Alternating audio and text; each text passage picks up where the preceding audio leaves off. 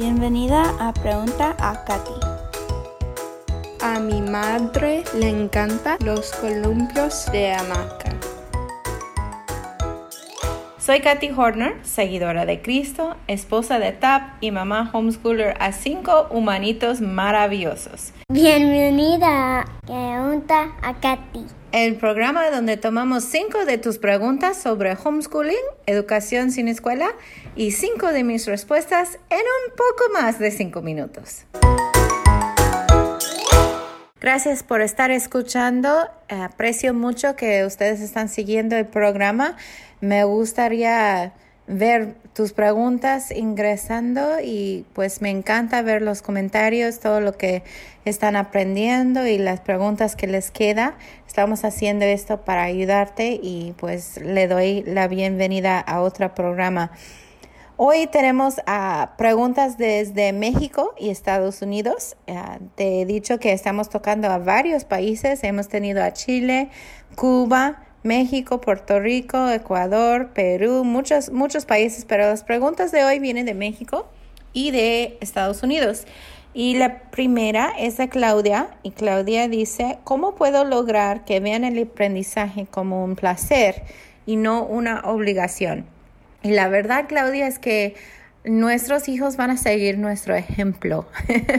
si nosotros vemos a la educación o a la enseñanza de nuestros hijos como una obligación que no disfrutamos, pues tampoco van a disfrutar ellos del aprendizaje. Entonces nosotros primero tenemos que ver nuestra, nuestra filosofía, por qué estamos haciendo lo que estamos haciendo, recordar nuestra meta, nuestra motivación y pedir a Dios que nos ayude a ser de ejemplo a nuestros hijos. Pero pregunta a ti, ¿cuándo fue la última vez que tú leíste un libro? por deseo, por, por disfrutarlo. ¿Cuándo fue la última vez que tú tomaste una clase de aprender algo nuevo? Nosotros tenemos que estar poniendo un ejemplo a nuestros hijos y a veces no es tanto tomar clases nosotros solos, sino tomar clases con ellos. Hay cosas que todavía no sabemos. Yo sé que si tú eres como yo, no vas a recordar todo lo que estudiaste en la secundaria o la prepa, mucho menos lo de primaria. Entonces hay que volver a aprender, volver a meternos en el aprendizaje y mostrar a nuestros hijos que el aprendizaje puede ser algo que, podemos disfrutar. Otra cosa que ayuda a veces es ah, cuando estudiamos a otros países y otras culturas y cuando los niños ven qué tanto aprecian la educación en otros países donde los niños están caminando kilómetros para asistir a una escuela o donde no hay libros y, un libro se pasa de, de, persona a persona en su pueblo. Cosas así que nos ayuda a nosotros a estar más agradecidos por lo que tenemos y a valorar más lo que tenemos porque hemos visto a los que tienen menos. Esto también puede ser de ayuda. Y más que nada, pues pedirle a Dios sabiduría para cada paso, para cada, cada enseñanza, ¿no? La segunda pregunta viene de Alejandra Estoy teniendo mucha crítica de mi mamá que, que, dice que debemos de mandarlos a la escuela otra vez. Quiero saber cómo mostrarle que la escolarización no es necesario, que mis hijos pueden ser educados en casa. Los veo sin estrés y disfrutando lo que estamos haciendo con el material didáctico. Pues primeramente felicidades Alejandra por lo que está haciendo. Lo siento la situación relacional, pero la verdad es que tú es la mamá de tus hijos y tú tienes que tomar la decisión para cómo se van a educar. No estoy diciendo que, hay que faltar respeto, nunca vamos a faltar respeto a nuestros padres porque igual nuestros hijos ven nuestro ejemplo, ¿no? Pero hay veces en que tenemos que tener confianza en nuestras decisiones y hacerlo mejor para nuestros hijos porque somos los responsables, aunque nuestros padres o otros no están de acuerdo. Y pues si siente que es lo correcto, sigue adelante. Yo conozco a muchas historias de familias que se educaron en casa y, los abuelos no estaban de acuerdo. Y hasta años después, los abuelos terminan hablando bien de, la experiencia y diciendo, mira, mira qué ha hecho mi, nieto o nieta. Y, y, muchas veces todavía no dicen en palabras que están de acuerdo o que lo hiciste bien, pero sí hay un orgullo ahí cuando ellos ven los resultados. Y cuando estén chiquitos, a veces no se ven los resultados rápido. Entonces hay que tener paciencia y saber que cuando uno siembra, siempre va a dar fruto y seguir adelante en hacer lo que es ah, lo mejor para sus hijos. A fin de cuentas, ¿para quién estamos educando en casa? No estamos educando en casa para ganar la aprobación de nuestros padres, los abuelos, sino que estamos educando en casa para dar a nuestros hijos una mejor educación y un futuro de éxito. La próxima pregunta, pregunta número tres, viene de Jessica. Y Jessica vive en Estados Unidos y está preguntando que si deben de continuar hablando español en casa o si deben de deslizarse al inglés porque están viviendo en una comunidad pues de habla inglés. Y pues no puedo decir lo que debes de hacer Jessica pero sí te puedo contar mi experiencia. Nosotros están siendo americanos mi esposo y yo venimos a México hace 12 años ya nosotros viviendo en México hablamos inglés en casa, educamos a nuestros hijos con materiales en inglés por la mayoría y cuando estamos afuera hablamos español. Entonces estamos preservando nuestro idioma natal dentro de la casa pero estamos también aprendiendo y usando el la idioma de nuestro país cuando estamos afuera o cuando hay gente de afuera en nuestra casa. Cuando viene un visitante, hablamos español. Cuando estamos en la iglesia, cuando salimos a comprar, cuando estamos en la comunidad, hablamos español y dentro de la casa hablamos inglés.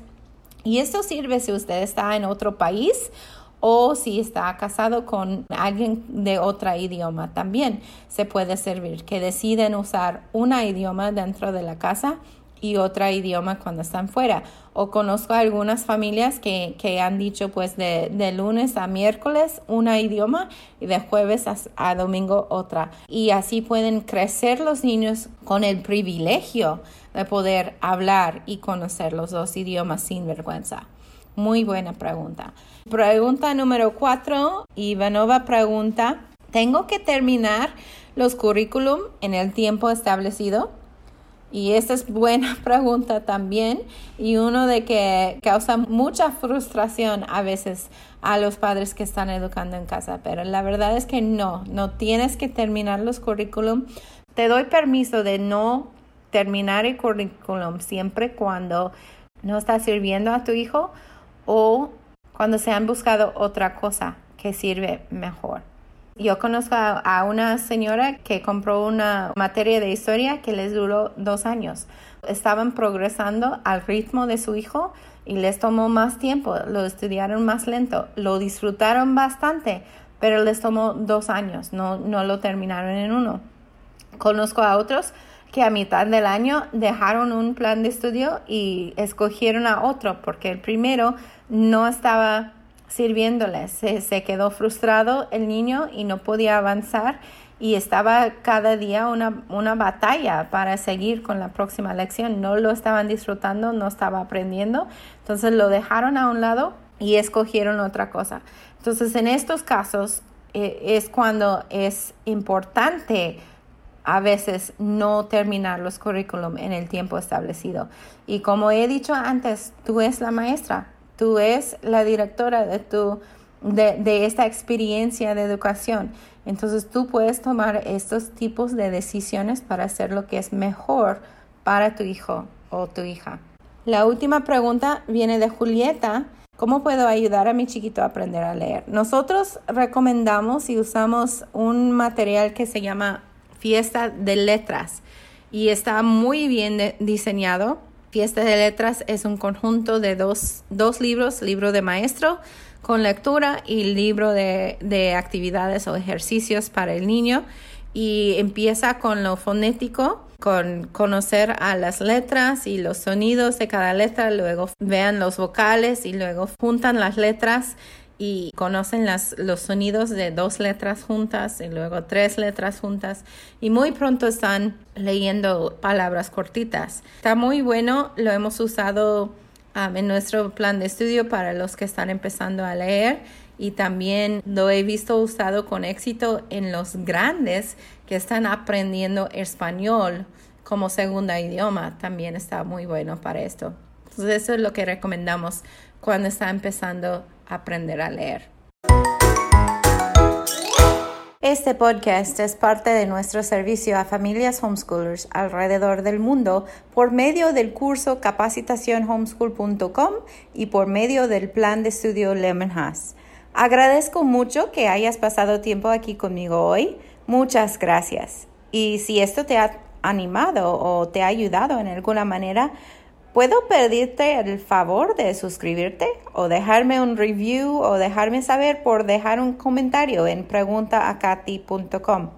Me encanta leer todos tus mensajes y antes de despedirnos hoy, déjame recordarte que hoy, ahora mismo, Dios les ama a tus hijos y Dios te ama a ti, exactamente como estás, con todas tus fallas, tus temores, tus secretos, tus dones y tus sueños no realizados.